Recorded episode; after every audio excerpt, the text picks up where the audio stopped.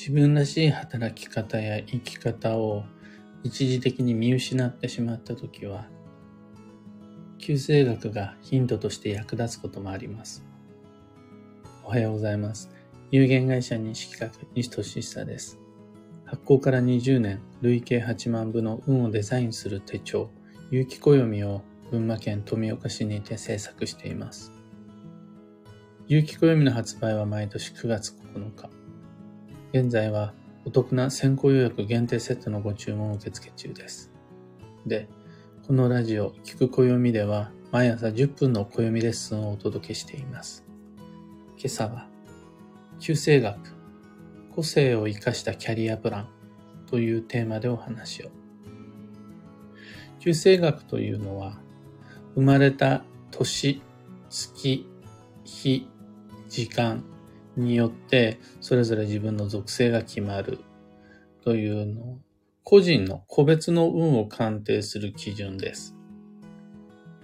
キャリアプランというのは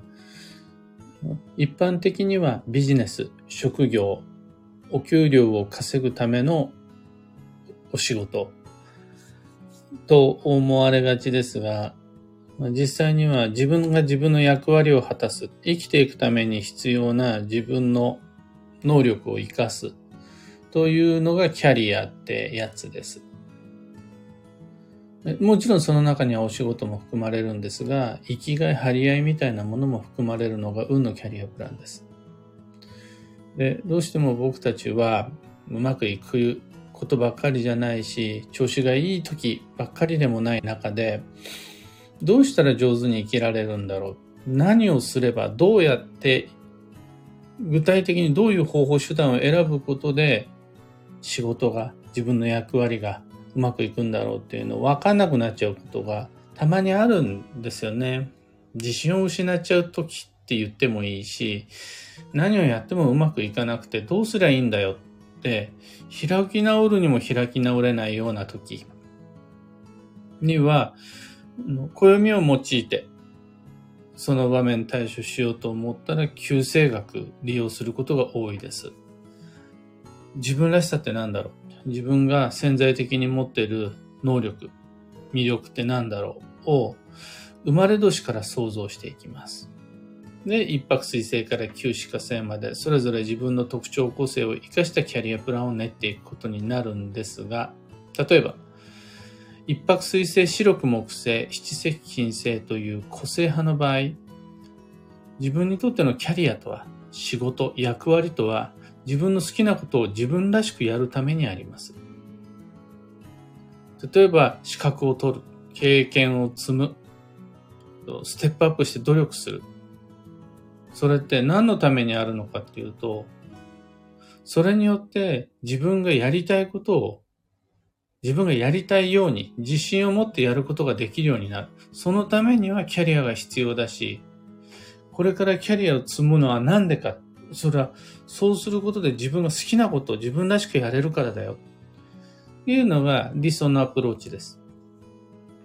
だ個性派の人たちにとってキャリアとは自分が自分らしく生きるための大義名分というか必然性、理由、私はこういった仕事をやってるからこれできますっていう裏付けみたいなものです。で、そのためには、じゃあどういった資格が必要なのか。どういった手順で仕事を進めていけばいいのか。まずは自分の好きを、好きに着目する。やりたいことを明確に定めるっていうのがポイントになってきます。一方で、時刻土星、豪土星、八白土星という行動派の星にとってキャリアとは自分の居場所を確保する手段です。私はここにいていいんだ。ここが自分の安全地帯であるっていう安心の居場所を手に入れるためには働き、暮らし、自分の役割を果たすのが一番です。仕事における努力や成果、実績を通して自分の居場所を与えられる。必要としてもらえる。自分自身の存在感や価値が増していく。そのためにはキャリアが必要であるという感じです。だから行動派の土星人にとってキャリアとは自分を必要としてもらうための手段自分の居場所を手に入れるための価値証明の手段だったりします。これが私の必要性ですみたいな感じです。で事実258土星の方はしっかり仕事をなすことで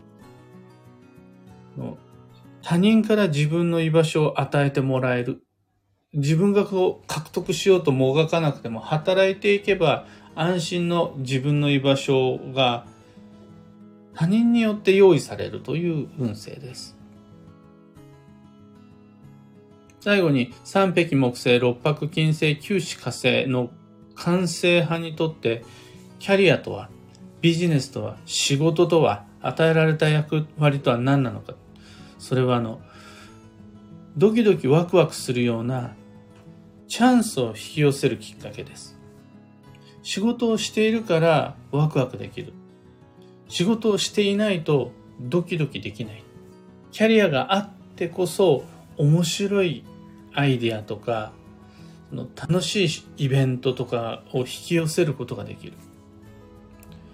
仕事という予定、仕事という目標がない場合、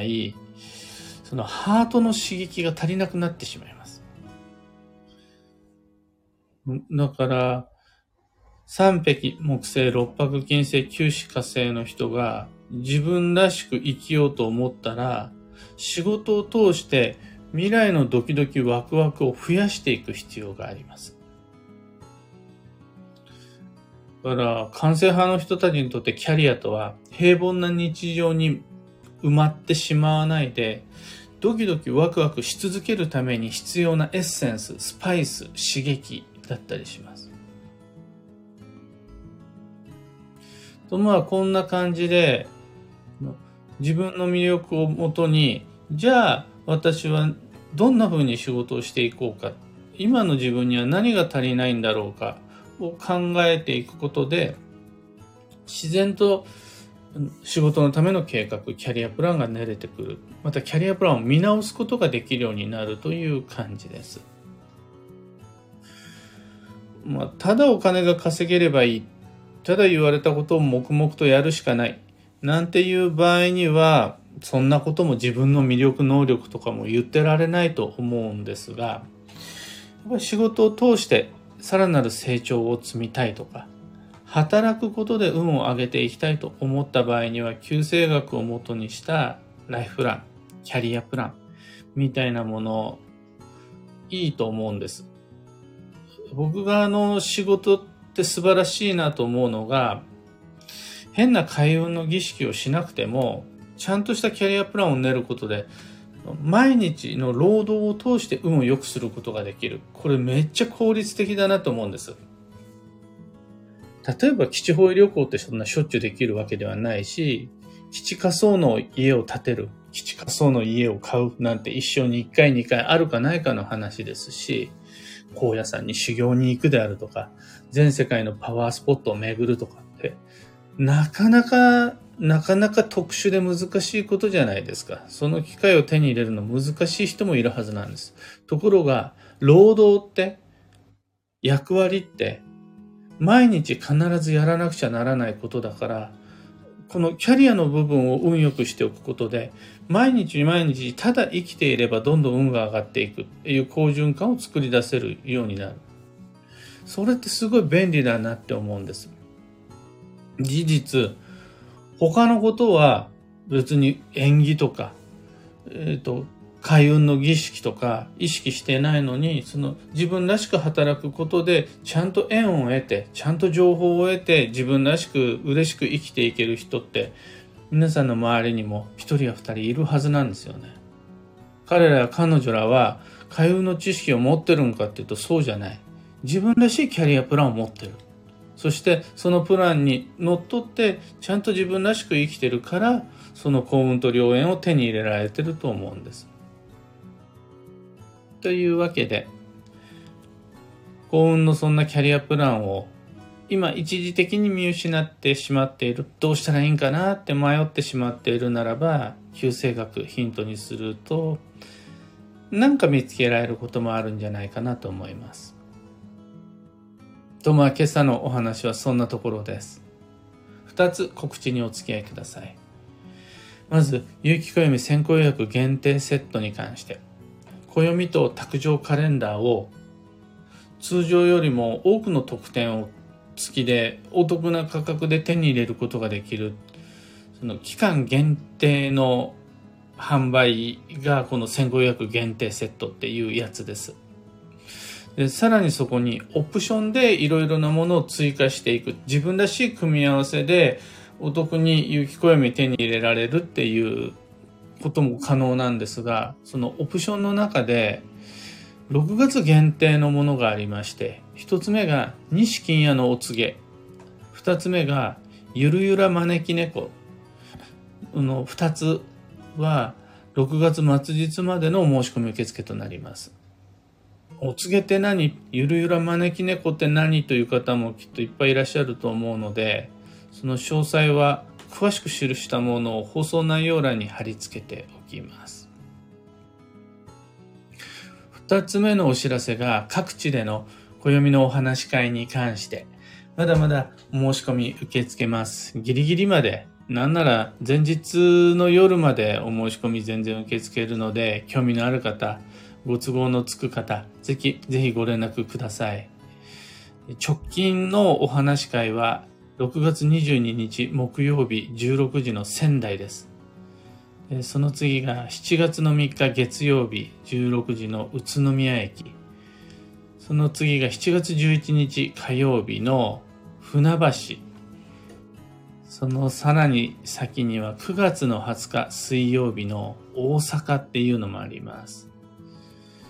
えっ、ー、とね、昨日打ち合わせをしたんですが、大阪、9月20水曜日大阪、僕にとっては人生初の関西上陸。この大阪の機会に関しては7月の5日にちゃんと告知をする予定でいます。あの各地での暦のお話会に関しても詳細は放送内容欄にてご確認ください。あと最後に業務連絡が一つ。運をデザインする暦ラボのメンバーの皆様、毎週金曜日の朝は有機暦インストラクター養成講座的な朝配信です。今朝のテーマは独立企業の基地計画でお話し進めます。企業時の要所とそれ踏まえた基地時期の利用の仕方ご紹介します。さて、今日という一日は2023年6月16日金曜日。超繁忙の6月の11日目です。もう3分の1が経過しました。今が本年度の最重要期間。今年一番の頑張りどころです。もうそこで起こりうる運勢として人間関係の面倒くささを味わわされたり、あといろいろ遠回りさせられたりして疲れることもいっぱいあるんですが、もしその疲れ味わってるとするならそれ、今年今月らしい過ごし方ができている、流れに残ってるよっていう証でもあります。だから、何か成果が出なくても、物事がうまく進まなくても、自分の運を疑わないで進みましょう。今日の幸運のレシピは、キス。天ぷらなんかでよく食べると思うんですが、キスです。これ、旬の魚介が吉という意味で、旬の魚介はキス以外にも、岩牡蠣とか、スズキとか、アジとか、カジキマグロとか、イサキであるとか、も良いです。今日のキーワードは、想像、見えないものを見る。その心は、パッと見の印象だけで分かることは少ないです。でも、分かったつもりになることはできます。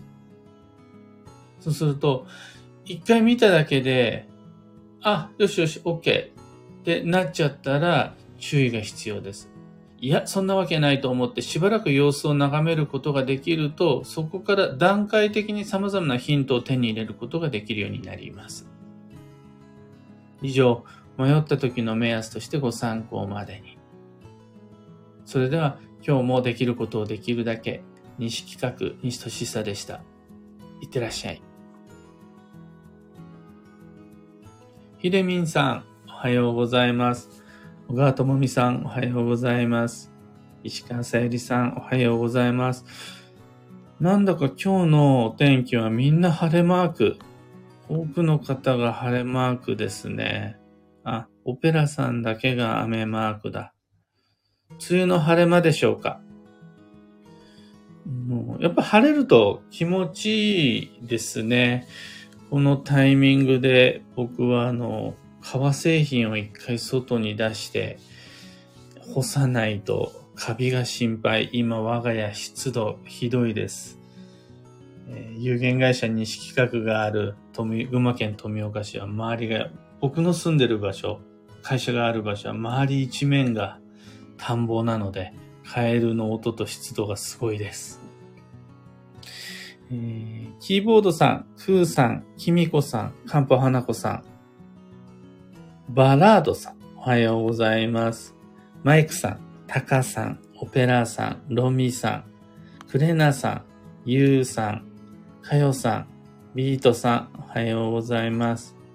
ひでみんさん、自分に合ったキャリアプランで運気を上げるとは新しい考え方でした。なるほどです。とのこと。そうなんですよ。そしてこれって、の今バリバリで働いている現役の方だけではなくて、例えば子供。子供にとってみれば、学校での生活がキャリアプランの一環になってきます。どんな風にして勉強していくのか。何のために学校に行くのか。ってなったら、あ、147だったら好きを自分のやりたいようにやるためにあなた今学校行ってるんですよとか、258の土星であるならば、その学校にて、その場所にて、自分の居場所を手に入れるためには、それ、学校行く必要があるんですよとか、そういう感じです。369の人なんて学校でもなかったら日々が平坦になってしまいますからね。何のために学校行ってるんだっていうと、それ刺激だよ、あなたの感性をする。感性を刺激する。っていう話になってきます。当然、60、70、80過ぎて引退した後も人生は続いていくわけで、原型を退いてもなお、人は自分の与えられた役割がなくなることはないので、必ず仕事が必要になります。そうすると、自分が生きている場所で自分らしく働くために、自分の役割を果たすためにどんなプランが必要になりますか？っていう時、旧生学が役に立つことがあります。モリーさん、おはようございます。自分の名前で仕事をするようになり、SNS 上での発言の仕方を模索しまくっております。実名でどこまで発信しようか、すごく迷うのです。一つ確信していることは、仕事をしている私も、パタパタと日常を回す私も、同じ私だっていうこと。確実に自分の中にも外にも居場所はあるということです。超繁忙中、ジタバタと気が済むまで迷ってみようと思っています。とのこと。まあこれ、1日1週間1ヶ月で答えが出るようなことではないと思うので、積み重ねていく。だけだと思うんですが、やっぱそういう時に、今のような1年の中で最も大きく運が動く時に、最も大きく運を動かしておくことで、よりあの見つかる答えの精度は高くなってくると思います。鈴猫さん、おはようございます。ありがとうございます。バンドさん、おはようございます。というわけで、今日もマイペースに運をデザインして参りましょう。僕も行って参ります。